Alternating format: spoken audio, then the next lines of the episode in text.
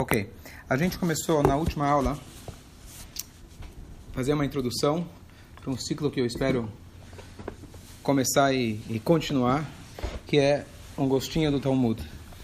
A ideia, na verdade, é a gente pegar trechos do Talmud e dar não apenas as histórias que tem também na Gemara, mas começar um pouco treinar o nosso, fazer o exercício mental de conhecer um pouco melhor como funciona a estrutura do Talmud e aos poucos conhecer alguns trechos. A gente explicou semana passada né, qual que é a importância de estudar o Talmud, mas resumindo, Hashem, na verdade, nos dá a oportunidade da gente conhecer o modo divino de pensar. Estudar o Talmud significa você conhecer como Hashem pensa. Então, não existe presente maior do que, imagina, chega o exemplo que eu dei, Bill Gates para você, o Zuckerberg fala, olha, vou te contar o segredo. Quero explicar para você como que eu cheguei nas minhas invenções, etc., startups. Então, nós temos a oportunidade de conhecer o pensamento divino. Então,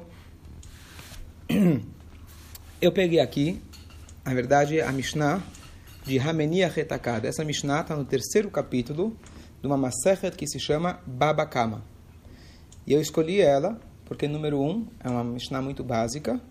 E essa foi a primeira Mishnah do Talmud que eu estudei. Quando eu tinha. Eu lembro o professor até hoje contando, lendo com a gente a Mishnah. Então, está escrito que Girsa de Yankuta se chama na linguagem talmúdica, o estudo de quando você é criança, isso fica gravado para sempre. Então, queria compartilhar com vocês um pouquinho desse estudo. E... Não, não, professor. Então, na verdade, quando a Mishnah, ainda vou ficar um pouco na introdução, quem precisa ir embora fica à vontade, mas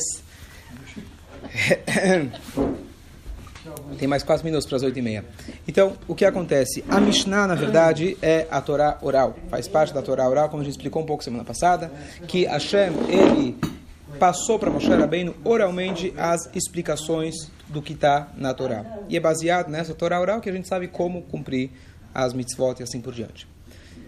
Bom, por muitos anos essa Mishnah era proibido de ser escrito esses ensinamentos, porque uma vez que Deus estabeleceu isso como uma Torá oral, tinha que ser passado oralmente. Não poderia se escrever, porque você escreve, você está, número um, é, transgredindo uma regra, e número dois, você está perdendo todas aquelas vantagens que a gente falava, que a gente explicou, pelo menos algumas delas, de ter a Torá oral. Quando você tem uma Torá oral, você garante a manutenção, você garante a continuidade. Enquanto hoje, quando você tem tudo escrito no Google, ninguém sabe nada. Quando você tem não, não tem escrito, então você tem que garantir que teu filho saiba, que teu neto saiba. Você vai ensinando, ensinando, porque você fala, se ele não souber, o que vai acontecer? Então você é obrigado a lembrar isso. Porém, chegou um momento, no ano 90 da Era Comum, Rabi Yehuda Nassi, que era Rabi Yehuda, o príncipe, várias histórias a respeito dele, etc., não vou entrar agora, mas ele chegou à conclusão, e claro, isso respeitando todas as regras da Torá, se baseou inclusive no versículo, de que chegou o momento de se escrever. Caso ele não se escrever, caso não fosse escrito, seria perdido, deturpado. Ou seja, ele colocou na balança o que, que é melhor: manter oral para manter a tradição, mas com risco de se perder completamente, ou escrever e, de certa forma, perder um pouco da, da, da oralidade. É, e ele optou por isso, e graças a ele, na verdade, nós temos a Mishnah. Só que ele fez, na verdade, uma compilação. A Torá oral era passada de pai para filho, professor e etc. De todas as informações que foram passadas ao longo dos anos, ele compilou tudo isso e ele estruturou e reorganizou de forma concisa. Para quê? Para facilitar também o estudo. Se você tem de forma organizada, organizado em séries, ele organizou em sete, em, é, desculpa, seis, seis séries. Shishá, Sidrei, Mishnah, seis séries da Mishnah. Ele organizou em assuntos. Por exemplo, uma delas se chama Moed. O que, que é Moed? Data. Festividade. Então, o que, que é festividade? Inclui todas as festividades. Tem uma que é Masechet Sukkah, Masechet Psachim, Masechet Yom que é de Yom Kippur. Então, tudo que falar de festa, você sabe que pertence a essa série. Se eu quero procurar, não tinha o Google, eu vou saber, bom, se eu quero saber alguma lei das festas, eu vou procurar nessa seção. Isso é básico, vocês já, talvez já conhecem. Então, ele estruturou em várias, eh, em várias Sidarim, seis Sidarim. E um desses Sidarim, ele, na verdade, colocou para a gente deixa eu ver aqui, o terceiro Seder dos seis, o terceiro desses, se chama Nezikim. Nezek, em hebraico, significa prejuízos. A gente acha que isso existe talvez na lei do país, ou que talvez a Torá só fala sobre Shabbat, Filin, Kasher, etc. A Torá tem várias sessões dela que fala todas as questões monetárias, problemas, prejuízos, etc., que hoje né, a gente vai, recorre até o juiz, etc., se dá certo, não dá certo, tem que esperar, etc. Mas você tem toda uma série, não é um tratado, uma série sobre tipos diferentes de danos, de prejuízos e assim por diante. Então, na verdade, logo no início dessa série, você tem é, dois, quatro, seis, oito livros dentro dessa série, oito assuntos dentro dessa série, e os primeiros três se chamam três portões. O primeiro portão, o portão do meio e o último portão. Que as três, na verdade, fazem parte de uma só ideia, mas elas é, elas se dirigem, elas é, se focam em assuntos diferentes de tipo de danos. Baba Kama é o primeiro portão, segundo portão Baba Metzia, Emtsa, é o meio, e Baba Batra, que é a maior Masechet de todo o Talmud. Ela é, essa é a terceira que fala, na verdade, sobre leis de vizinhanças, etc. Coisa aqui também muito prática no dia a dia.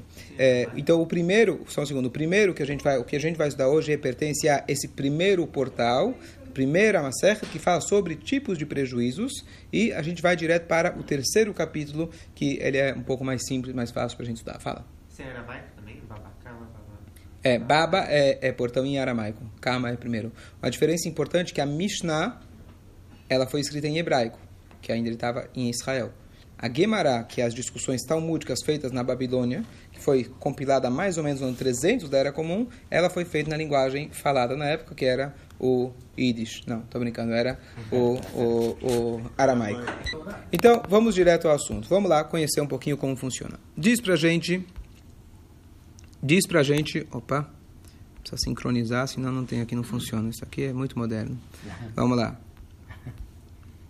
Para jovens, sabe? Ok. Então, a Gemara fala pra gente o seguinte. Primeiro a Mishnah. Vamos ver se hoje a gente estuda a Mishnah. Na próxima, quem sabe, a gente já passa para a Gemara. Sumiu aqui. O que aconteceu? É muito moderno o negócio. Espera aí. Vamos lá. Diz pra gente a Mishnah. Ameniach etakad birshut arabim. Vou traduzir. Aquele que coloca um jarro no, na propriedade pública. Então ele vai aqui discutir. Lembra essa Mishnah? Já ajudou uma vez?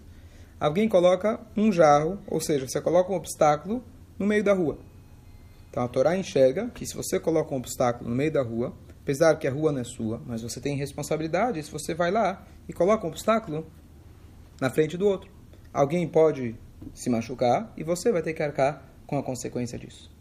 Lembrando que antigamente era muito comum, talvez a gente hoje vai no centro da cidade, a pessoa que tem uma loja, por exemplo, ele não tem espaço dentro da loja para colocar tudo, então ele aproveita a rua e coloca tudo lá. Está certo, está errado, não vem ao caso, mas a pessoa coloca lá, pode passar alguém e tropeçar.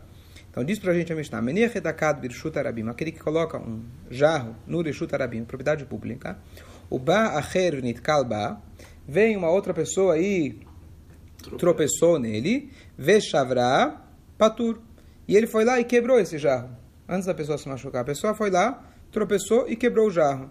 A pessoa tem que pagar pelo jarro, sim ou não? Não. E se ele chegou e deu um chute no jarro? Não. Uma coisa sem intenção. É. Tá, então vamos lá. Tá vendo? A Mishnah, não, a Mishnah não entra no detalhe. Só quero mostrar para vocês que a Mishnah fala Ve ushvará, quer dizer, ushvará e quebrou. Parece uma coisa mais passiva, não ativa. Patur. Patur significa ele está isento. Veim uzakba. E se a pessoa se machucou com o jarro, balabait, chayav briskol. O dono do jarro, ele tem que arcar com os seus prejuízos. Agora, só para mostrar para vocês. Como que isso, como que isso caiu na Torá? Da onde caiu essa lei? Se a gente for observar, tem uma paraxá na Torá que fala paraxá Mishpatim. E essa paraxá Mishpatim descreve várias, dezenas de cenários de prejuízos. E um desses cenários é, por exemplo, o caso quando alguém cava um buraco no meio da rua. E aí a Torá fala se caiu um boi, se caiu as coisas do boi, eh, se caiu um ser humano, o que, que você faz, o que você tem que pagar, etc. A Torá, nesse caso, a Torá desenhou um cenário. Mas desse cenário foi passado oralmente outros cenários, outras situações parecidas, com nuances diferentes, etc. E daqui os sábios aprendem, quer dizer, Os sábios receberam isso por tradição. Essa lei que eu estou falando agora foi passada de Moshe Rabbeinu. Mas você sempre vai encontrar que a Torá oral, ela casa direitinho, se encaixa direitinho com a Torá escrita. Então, só estou dizendo, por exemplo, eu não, eu não, sei agora, vamos ver na Gemara depois qual que é o versículo exato que ela se encaixa, mas é com certeza nesse contexto que a Torá fala, olha, se você coloca um buraco, você tem que arcar com as consequências, etc. Então, depois você pode até, estudando a Gemara, você vai ver como ela muitas vezes traz para você o versículo da Torá e te mostra como realmente naquele vá, vá mais, na letrinha a mais, justamente tinha uma dica para essa lei que a gente está ensinando. Alguma dúvida? Tudo certo? Tranquilo? Ok. Uma coisa, vamos tentar traduzir nos dias de hoje. Hoje não é comum, talvez, alguém colocar um jarro no meio da rua. Mas pode acontecer, alguém quiser dar um cenário mais atual, na mesma situação. Alguém coloca o que no meio da rua? Mesa um cone no meio da rua. Mesa e cadeira. Hã? Os- A mesa, uma cadeira, cone, É, tá Não, certo? Não, o que é mais comum, talvez irrite uns ou, ou outros, é aquele parque lá que o cara ele pega a rua, bota um banco assim, em vez de você estacionar o carro, você tem uma área. Ah, mas isso, é, mas isso aí já é descrito pela lei, então aí não é. Uma coisa. Tudo bem, mas tá bom. Mas aí é descrito, aí é permitido. Tô dizendo, alguém aqui nesse caso, ele foi lá e colocou uma coisa na rua que não tinha direito nenhum. Hum, tá. Tá certo? O teu, o teu cenário é quando a pessoa já já está previsto que vai ter lá alguma coisa, porque a lei prevê assim. Estou dizendo o caso de um cone, tá certo? Às vezes o cara colocou um cone para que alguém estacione, Ah, etc. Chegou alguém Cavalete. e bateu no cone, cavalete, tá certo? E quebrou o cavalete, tá certo? Não sei se aplica 100%, só estou pensando, só estou pensando numa situação. Ok. Então, agora, como vocês não estão acompanhando o hebraico é um pouco mais difícil, mas é muito importante agora eu apontar uma coisa. A Mishnah fala assim, ameniach etakad, aquele que coloca o jarro. Kad é um jarro. E no final, a Mishnah usa um termo diferente para a mesma coisa. Ele fala o dono do jarro, mas como ele usa a linguagem de jarro, chavit. Chavit normalmente é um barril e kad é um jarro menor. Então a Mishnah parece que ele está confuso. Ele começa falando, alguém foi o dono, alguém foi lá que deixou um jarro no meio da rua, aí nananã, o dono do barril tem que pagar. Por que, que, por que, que ele mudou? Então, na verdade, quem estava na época do, do Rebbe, quem estava na época quando foi escrita a Mishnah, ele olhava isso e falava, ah, já sei, eu sei por quê. Ele aqui me deu uma dica. Eu, eu entendo, ele só precisava resumir isso aqui em poucas palavras, eu sei por que ele fez isso. Mas passaram-se os anos, na Babilônia, os sábios começam a sentar e analisar a Mishnah. Peraí, vamos olhar direito essa Mishnah. Foi escrito muito, de forma muito precisa. Por que, que o Rebbe começa a Mishnah falando de um, usando um termo, e depois ele conclui com outro? Será que ele quer dar para a gente alguma dica de alguma lei? Será que ele quer ensinar para a gente alguma coisa? E é assim que funciona a Gemara, é assim que funciona em geral todo o estudo de Torá. Você pega uma letra, você pega uma diferença, quem lê a Mishnah fala, peraí, você começou me falando de um, usando um termo, e você termina com outro. Será que ele se confundiu? Será que é por acaso? Será que, será que tem algum motivo? E é isso que a Gemara vai começar agora analisando. E esse vai ser o nosso primeiro, nosso primeiro é, é, amostra grátis da, da, do Talmud. Fala, falou. Uma das coisas que você lembrou de que o motivo que o Rebbe escreveu... Então, uma coisa curiosa, muito curiosa, que quando você estuda, na verdade, o Talmud, quando você estuda a Mishnah, mais precisamente, você vê essas nuances. Por que, que o Rebbe não podia falar de forma clara? Olha, se for um barril é desse jeito, se for um jarro é desse jeito. Por que escreve desse jeito é, Dúdio. codificado? Então, a resposta é que mesmo quando ele decidiu escrever a Mishnah, ele queria de alguma forma manter aquela vantagem que tinha quando era oral. Quando era oral, a pessoa era obrigada a passar de geração em geração. Ele era obrigado a ensinar o filho, senão ia ser esquecido. Então o que, que ele fez? Ele falou: vou escrever, mas só para você lembrar. Seria como se fossem anotações para você ver a anotação e se lembrar de todo o conteúdo. Por quê? Porque assim eu te obrigo que você tem que ler. Você tem que estudar e tem que ensinar o teu filho. Porque se ele ler isso sozinho, ele vai se confundir. Então ele colocou de uma linguagem resumida e codificada também com esse intuito, não só para facilitar, mas também para dificultar, para que a pessoa seja obrigada a estudar e dessa forma você mantém o estudo. E a gente vê isso que deu certo. Tanto é hoje, as centenas de milhares de pessoas que estudam, que estudam o Talmud, e hoje, mais do que tudo, você tem o Talmud traduzido para hebraico, inglês, francês, pouco em espanhol, um pouco em português e assim por diante, É, isso realmente tem centenas, muitas, muitas pessoas que estudam Talmud graças a isso. O fato que não está claro, o fato que não está tão simples de estudar, é isso justamente que desperta a curiosidade, desperta o estudo e assim por diante. Certo? Podemos passar para a próxima? Agora, qual que é a dificuldade da gente estudar Guimarães? Até agora a gente passou talvez cinco minutos estudando, aí a cabeça já começa a pensar em outra coisa, tá certo? Que, que me importa essa história do, do, do, do, do jarro, do barril? Eu preciso para o meu trabalho daqui a pouco. O que, que eu vou passar aqui? A primeira coisa aqui para vocês entenderem o que se faz numa estivá durante 8 horas, 10 horas por dia. Depende de 5 anos, 10 anos, 20 anos ou uma vida inteira estudando sobre esse tipo de tema, do barril e do, e do negócio. Quer dizer, para que, que eu estou estudando isso? Então agora vale a pena lembrar aquela introdução. Número 1, um, essa é o, o, a Chormá de Hashem, essa é a sabedoria divina. E número 2, eu vou tentar, dentro do possível, mostrar, dentro do meu conhecimento limitado, mostrar como dentro dessas, dessas, desses ensinamentos a gente pode aplicar não só em termos práticos, talvez eu não sou juiz, nunca vai acontecer que eu tenha que julgar isso.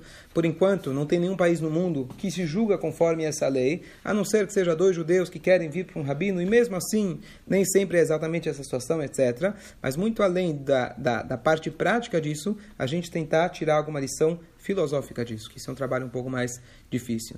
Então, se vocês tiverem paciência, quem sabe a gente chega lá, certo? Pergunta a Guimará. Patar bekad vesiem bechavit. Por que ele começa a Mishnah usando um termo, que o termo, a tradução seria jarro, e ele termina dizendo havit, que é um barril. Alguém tem alguma ideia? Que só vai pagar se for um barril. Mas por que, ele fala? Por que ele fala? Ah, você está dizendo que o final que ele fala É, que ele, ele tem. fala você- Ah, Sim. interessante. Você diz o seguinte: se ele, então, só vai pagar se for um. O, o início da Mishnah que fala quando a pessoa tropeçou, Um ele não tem que, ele não tem que pagar. Então isso é um jarro. Agora, se a pessoa se machucou, o dono só tem que pagar se for um barril. E se for um jarro, ele não vai ter que pagar? Qual é a lógica? Eu gostei da forma que você pensou. Você dividiu a Mishnah em dois. A primeira parte fala sobre um jarro, a segunda parte fala sobre um barril. Mas será que você não tem que pagar os dois? Se você colocou um obs- obstáculo na rua, o que me importa se é um jarro, barril ou como chama? Concorda? É porque se for jarro, uma coisa menor, é, o, mais provável é que o, o- quem está andando na rua que vai prejudicar, vai quebrar o jarro. interessante, tá? E, e na segunda parte, é, é- é ele que vai ser prejudicado por se trombar com o barril. você conhece aquela piada introdutória para o estudo do Talmud? O padre chegou no Rabino? Hum. Conhece aquela, né? Ele falou, Rabino, olha, você estuda muito, não sei o quê, eu queria também aprender a Guimará. Você quer aprender a Ah, Guimará? da chaminé. É, né? conhece a da chaminé, Sim, não? sim. Aí ele falou, você quer aprender Guimarães? Ele falou, sim. Aí ele falou, tá bom, então eu vou fazer um teste com você, ver se você tem capacidade da Guimarães. Ele falou, duas pessoas desceram pra, pela chaminé. Um saiu preto e o outro saiu branco. Qual dos dois foi se lavar? Ele falou, claro, o preto. Ele falou, não. O preto olhou no branco, ele viu que o branco estava limpo, ele achou que ele estava limpo. O branco olhou no preto, ele viu que ele estava sujo, então ele foi se lavar. Desculpa, Rabino. Perdi, vai, dá mais uma chance. Falou, tá bom. Duas pessoas desceram pela chaminé. Um saiu branco, outro saiu preto. Quem foi se lavar?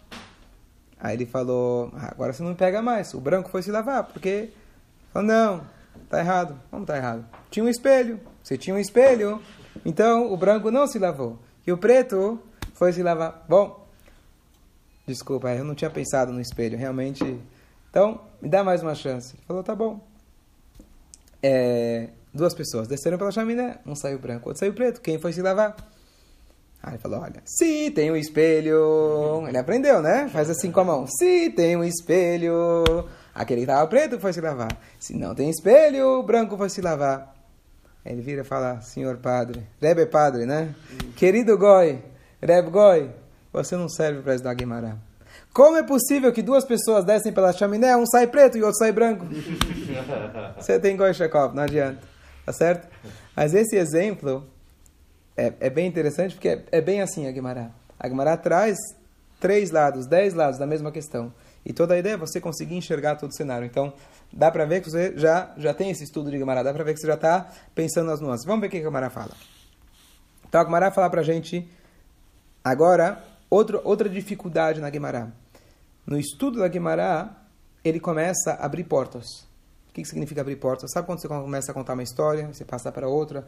Isso é uma questão muito rabínica normalmente. Eu lembro quando eu fui aprender, a gente teve dois, três dias de um palestrante que veio dar para a gente curso de como falar em público, lembra, no curso de rabinato. Então, uma das coisas que eles apontam é o seguinte: nós, com a mente de Guimará, é muito comum a gente, quando vai falar um discurso, você vai lá, isso me lembra outra história, que me lembra outra história, que me lembra uma terceira coisa, aí a pessoa já se perdeu. Aí você vai lá, volta para a primeira, volta para a segunda, você faz todo um pil-pul. Peraí, discurso não é assim. Uma coisa é uma aula de Guimarães, outra coisa é você se comunicar com as pessoas. Se você comunicar dessa forma, ninguém vai te entender. E é muito comum, talvez você já deve ter ouvido rabinos assim, começa a falar uma história, lembra de outra, lembra de outra. Porque é exatamente essa estrutura do Talmud. Se a pessoa passa 8, 20 anos dando Talmud, ele vai, normalmente, quando ele vai falar, ele vai achar que está falando Talmud também. Mas tem que só tomar esse cuidado de filtrar. Então, a Guimarães abre parênteses, entre parênteses, chaves, volta, mas depois você vai ver que o ciclo ele fecha. Estão prontos? Aguentam mais cinco minutos? Como estamos? Cinco em ponto. Hã? Vocês aí? Tá. Vamos lá. Vamos lá. Quem ficar até o final é o ganhador, vai poder estudar Talmud. Vai, vai ganhar passagem grátis para uma estivá para passar estudando isso durante 8 anos. Certo? É ok. Então,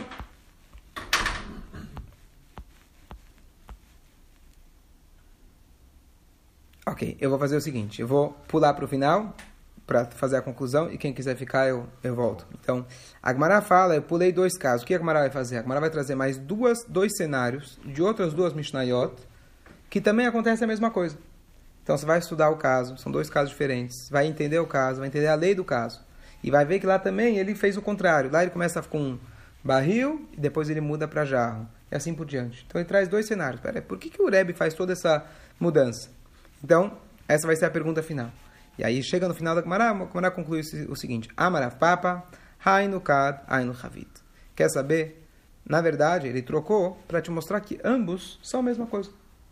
Ambos são a mesma coisa. Ele fez de propósito essa mudança para te mostrar como se fosse que algo de passagem. Ele não foi te identificou. Se foi Havit, seria essa, essa lei. Se foi Kad, seria essa lei. Ele fez de propósito, começando a falar de A e terminando falando de B. Para quê?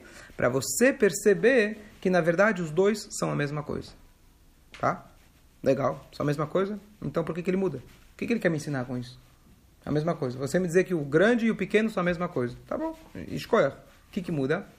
Aí, é um, é um obstáculo. Sim. Os dois são obstáculos. Os dois são obstáculo. Tá bom, eu poderia deduzir sozinho. Quem está causando dano e tem, quem está sendo danificado. Quer dizer, a pessoa que está andando, se ela quebra o jarro, Sim. ou se é o jarro que, que machuca Perfeito. a pessoa. E, mas o que a Agmará está dizendo, ó, não faz a mínima diferença, como você está dizendo. Isso é óbvio. Se a Depende Mishnah me do, traz. do resultado final. Se- Então, se a Mishnah me traz, se vamos dizer que a Mishnah trouxesse só um nome, eu entender que a Mishnah está dando um exemplo. É óbvio que aqui a gente está falando de livro de leis, não tem como ele falar se foi um guarda-chuva, se foi uma cadeira, se foi uma mesa. Tá claro, mas ela trouxe só um, um exemplo. Por que, que ele precisou mudar? Olha que interessante. Lemai nafkamina. Essa é uma pergunta muito importante que a gente tem, tem que sempre se fazer na vida. Isso aqui é importante, inclusive vou tentar trazer uma lição filosófica disso. A Gemara pergunta, o que, que muda? Que aqui, na verdade, essa é a maior pergunta que a gente tem que fazer. Que que, tá bom, os dois são a mesma coisa. O que, que muda para minha vida? O que, que vai mudar na lei? E é essa pergunta que a gente tem que sempre se fazer. O que, que vai mudar? Eu li hoje o Shema Israel. O que, que mudou na minha vida? Eu coloquei hoje o Tfilin. Será que me mudou de alguma forma? Lemai nafkamina. Para que importa? É a pergunta que a gente tem que se fazer a cada dia, a cada momento. Por que aconteceu tal episódio comigo? Que lição eu vou tirar disso? O que, que mudou na minha vida? O que, que mudou entre ontem e hoje? Essa pergunta mais na Kamina, que a Gamara está perguntando de forma técnica, é uma pergunta filosófica que cada um deve se fazer. Para compra e venda. O que, que significa isso? A Mishnah, olha, está falando um assunto completamente diferente, mas ela está te dando uma dica para um outro caso completamente diferente, para compra e venda. O que, que significa isso? Se eu chego e falo, Mauro, me vende um barril, e no dia seguinte você me entrega um pote. Ou vice-versa. Será que eu posso reclamar ou não? Claro, tem a diferença do dinheiro, a Gamara vai entrar depois nos detalhes, mas vamos dizer que é o mesmo valor. Não tem como identificar, oh, poxa, esse aqui é muito mais caro. Vamos dizer que está mais ou menos o barril, ele é de vidro, mais, mais bonito, tá certo? E o, e o, e o- desculpa, o jarro é menor, mais bonito, e o, e o, e o, e o barril ele é maior, mas ele não é tão é mais robusto. Então, o que, que eu aprendo aqui? na linguagem antiga, pelo menos, não talvez no nosso país, ele está te ensinando que na linguagem, pelo menos da época, se você fala barril ou se você fala jarro, são sinônimos. Não tem como você falar, mas eu falei barril, são sinônimos. Se são sinônimos, você não vai poder exigir do teu vendedor é, é, essa, a, a, a, o, o outro que você falou. Então aqui a gente já estabeleceu uma regra. A regra é que barril e jarro é a mesma coisa. Pelo menos na época, os dois termos eles se confundem. O que, que a gente conclui, talvez, aqui da prática? Não posso afirmar isso, porque já tem um conhecimento muito profundo. Mas se você tem, por exemplo, dois objetos que que eles se a gente troca os nomes, não tem agora um exemplo em português, mas as pessoas acabam usando, vamos dizer, me empresta uma bic. O que, que é bic? É caneta bic ou é uma caneta? Tem outras palavras que a gente usa, gilete né? A gente não usa gilete, é. homem não usa, etc. Mas me dá um gilete. Se alguém fala, me dá um gilete. Você é obrigado a dar para ele a marca gilete, ou você pode dar para ele uma lâmina de, né? Uma lâmina de cortar que tem uma, que se chama gilete. Que outro exemplo você tem que se chama pela marca? Bombril. Me compra um bombril. Me vende um bombril. Tá certo? Será que tem que ser da marca Bombril ou pode ser da outra marca? Então, um exemplo típico. Então, Super a Gmará está te ensinando a... Super Bonder. Super Bonder. Então, talvez a gente pode aqui tirar uma lição pra, é, técnica, né? Mas que quando uma coisa ele é sinônima da outra, posso falar para você, bom, você me pediu para você me pediu um bombril, te entreguei um bombril. Ah, não, mas eu queria da marca bombril. Sim, mas no termo popular, bombril é aquele tem palha até o nome, aço. palha de aço, tá certo? No termo popular. Então essa é uma regra prática, pode acontecer em compras e vendas e dá discussão por causa disso. E aqui a Mishnah te ensinou isso. E é, essa é a lição técnica e prática. E a lição filosófica, só voltando novamente, a gente se perguntar a cada dia, lemai nafkamina, para que, que isso importa? Quando a gente vai ter um olhar crítico e analítico sobre a nossa vida, a gente vai preenchê-la de conteúdo. Lemai nafkamina. Que diferença faz na minha vida? Que diferença faz para mim essa situação? E se a gente acredita, não, se a gente, nós acreditamos que Hashem está maestrando tudo desde o início, a maior pergunta é Lemai Nafkamina, por que, que Deus criou tudo isso? O que, que eu estou fazendo aqui? Se a gente se perguntar isso constantemente, a gente vai a gente vai ver uma vida de muito mais conteúdo e muito mais relevância. Para concluir, aquela famosa história que chegou uma vez, quando Alter Rebbe estava preso, chegou para visitar ele um ministro, ele falou, Rabino, está aqui na prisão, queria aproveitar a oportunidade, um senhor grande sábio, eu estudei Bereshit, a Bíblia, não era judeu, e eu conheço aquela passagem que Deus, que Adão, depois que ele come, comeu do fruto proibido, Deus questiona e pergunta para ele, Ayeka, aonde você está? Será que Deus não sabia onde ele estava? O onipresente, o Criador, infinito? Ele fala, bom, Urashi explica, comentarista clássico, de que Deus não queria pegar ele de surpresa, Deus queria dar uma chance, dar chama para ele para ele poder responder, poder se desculpar, onde você está? Ele pode falar, desculpa Hashem, olha, pequei, certo? Aí ele respondeu, bom, essa, essa interpretação eu já conhecia. Imagina, um goi que estudava a Bíblia com Urashi. Eu queria saber a sua explicação, Rebbe. E o Rebbe fala, olha, quando um ser humano, uma pessoa, está tem tal e tal idade, e ele descreveu a idade do cara. Ele está em tal e tal fase da vida, e descreveu exatamente onde o cara estava na vida dele. Ele deve se perguntar, Ayeka, aonde eu estou? Essa é a mensagem. Esqueci de falar que ele perguntou para o homem, antes de dar essa resposta, ele falou, você acredita que a Torá é eterna e seus ensinamentos são eternos e, e, e relevantes? Ele falou, sim. Aí deu essa resposta de que a Ieka, na verdade, não é pergunta para Adão, uma história de 5 mil anos atrás. Na verdade, é a história nossa. Hashem pergunta para cada um de nós a cada dia, a Ieka, onde você está? Traduzindo aqui para o nosso caso, Lemai Nafkemina. Deus pergunta para você, te coloquei aqui, mudou o mundo com você ou sem você? Então, que a gente possa sair com essa lição, pelo menos, Lemai, Nafkamina. Quer estudar os outros dois casos ou tá, já está suficiente? Está suficiente.